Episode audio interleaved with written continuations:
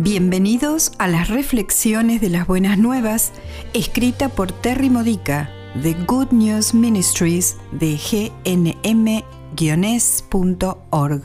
Edificando tu fe para la vida diaria usando las escrituras de la Misa Católica. Viernes de la primera semana de Cuaresma. El tema de hoy es, ¿cuán fuertemente quieres crecer en el Espíritu? ¿Hay algo que está asfixiando el crecimiento de tu fe? O el uso de los dones de Dios, o tu amor incondicional por los demás? El Sermón del Monte, Mateo 5, 6 y 7, es un seminario sobre cómo llegar a nuestro máximo potencial. Cerca del comienzo del programa, que es nuestra lectura del Evangelio de hoy, Mateo 5, 20, 26, Jesús da un ejemplo de cómo transformar una interpretación literal de la ley en una fe totalmente viva. El mensaje es el siguiente. Un cristiano completamente vivo toma el camino más duro pero el más amoroso. La gente mediocre toma el camino perezoso, cómodo y no logra nada de valor duradero. Jesús expresa este punto abordando el pecado de la ira. Describe los efectos cada vez más destructivos que tiene en el alma de la persona enojada. Al principio, la ira en el corazón resulta un juicio, representado por la corte local judía, donde se imponían los castigos más fáciles. Entonces Jesús nombra una de las formas iniciales en que la ira mata. Gritar raca a alguien es llamarlo imbécil. Destruye su autoestima. Le menosprecia. El abusador, sí, insultar o poner apodos es abuso, debe ahora encarar un juicio ante el Sanedrín, el cuerpo judicial más alto. A continuación, Jesús advierte que llamar a alguien tonto es peor.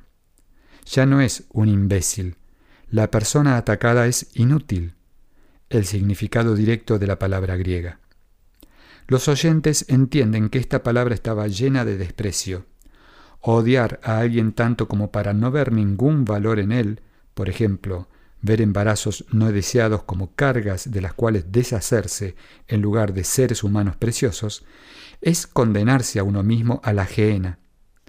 Gehenna era un nombre dado a un valle cercano donde seguidores de un culto pagano daban muerte a los niños en el fuego.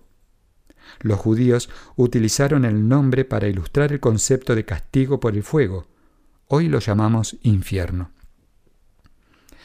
El resto de este pasaje de las Escrituras es el remedio de Dios para la ira. En esencia, Jesús dice, Ve y haz lo que sea necesario para reconciliarte con la persona que te ha hecho enojar. Esto señala, es incluso más importante que adorar a Dios. ¿Qué tan genuina puede ser nuestra adoración si la ira ha reemplazado el amor en nuestros corazones, puesto que Dios es amor? Todos tenemos personas en nuestras vidas cuyo comportamiento nos enfada. El enojo justo incluye el perdón. La ira pecaminosa quiere venganza. Si estás caminando por el pasillo, en misa, para recibir la comunión mientras te niegas a amar a alguien, ¿cómo podemos amar al Cristo que está en la Eucaristía, que se ha unido a la comunidad, que es lo que comunión significa, incluyendo esa persona que te hace sentirte enojado? ¿Cómo podemos recibir amor mientras que nuestros corazones están cerrados al amor? Ignorar la necesidad de sanar nuestro enojo es sofocar al Espíritu Santo dentro de nosotros. Crecemos en el Espíritu y en santidad cuando aceptamos el difícil reto de humillarnos a nosotros mismos para que podamos dar amor a aquellos que no lo merecen. Esta ha sido una reflexión de las buenas nuevas de Good News Ministries de gnm-es.org. Para más edificadores de tu fe o para conocer más sobre este ministerio, ven y visita nuestro sitio web. Encontrarás reflexiones para recibir por correo o por mensaje de texto, retiros en línea, recursos de oración y mucho más para ayudarte a conocer el amor del Padre, para acercarte más a Cristo y ser lleno del Espíritu Santo. Visita hoy gnm-es.org.